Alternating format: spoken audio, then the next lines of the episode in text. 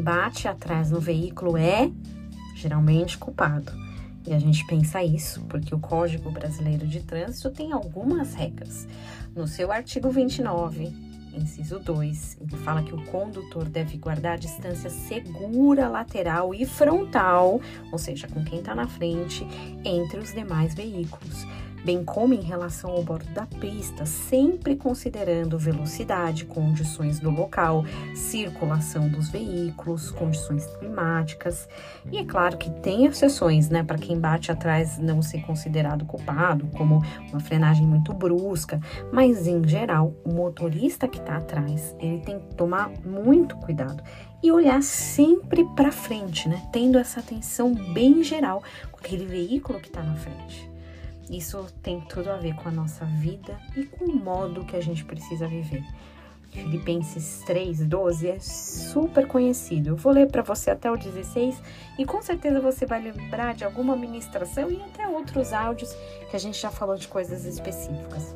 Presta atenção, ele fala assim: Não que eu já tenha recebido ou que tenha obtido a perfeição, mas prossigo para conquistar aquilo que também fui conquistado por Cristo Jesus. Irmãos, quanto a mim, não julgo havê-lo alcançado, mas uma coisa eu faço, esquecendo-me das coisas que para trás ficam.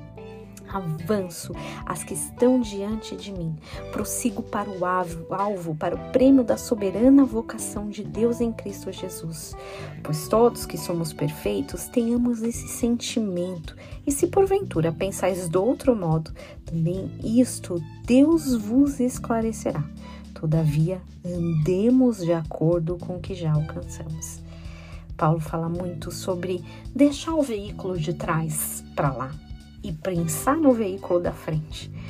A gente tem dirigido a, o carro das nossas vidas tantas vezes pensando no que está atrás, naquela lombada que a gente passou muito rápido, acabou batendo a cabeça no teto, no, no, na multa que levamos na semana passada, ou naquele carro barulhento que cortou a gente, enquanto nosso foco principal tem que ser a frente, o alvo. Claro, o motorista ele tem que se responsabilizar por quem está na lateral, tem que ter uma direção defensiva certa, né? Sempre olhando ao seu redor, mas principalmente olhando para frente.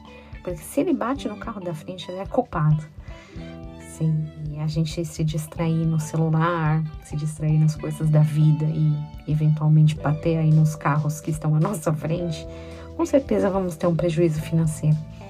E se a gente deixa de olhar para o alvo e começa a olhar para trás, a gente também pode ter o prejuízo de não conquistar o que Deus preparou para a nossa vida. Bom, que você tenha um dia aí muito abençoado, sem ficar se distraindo no, no trânsito e olhando, mirando para o alvo.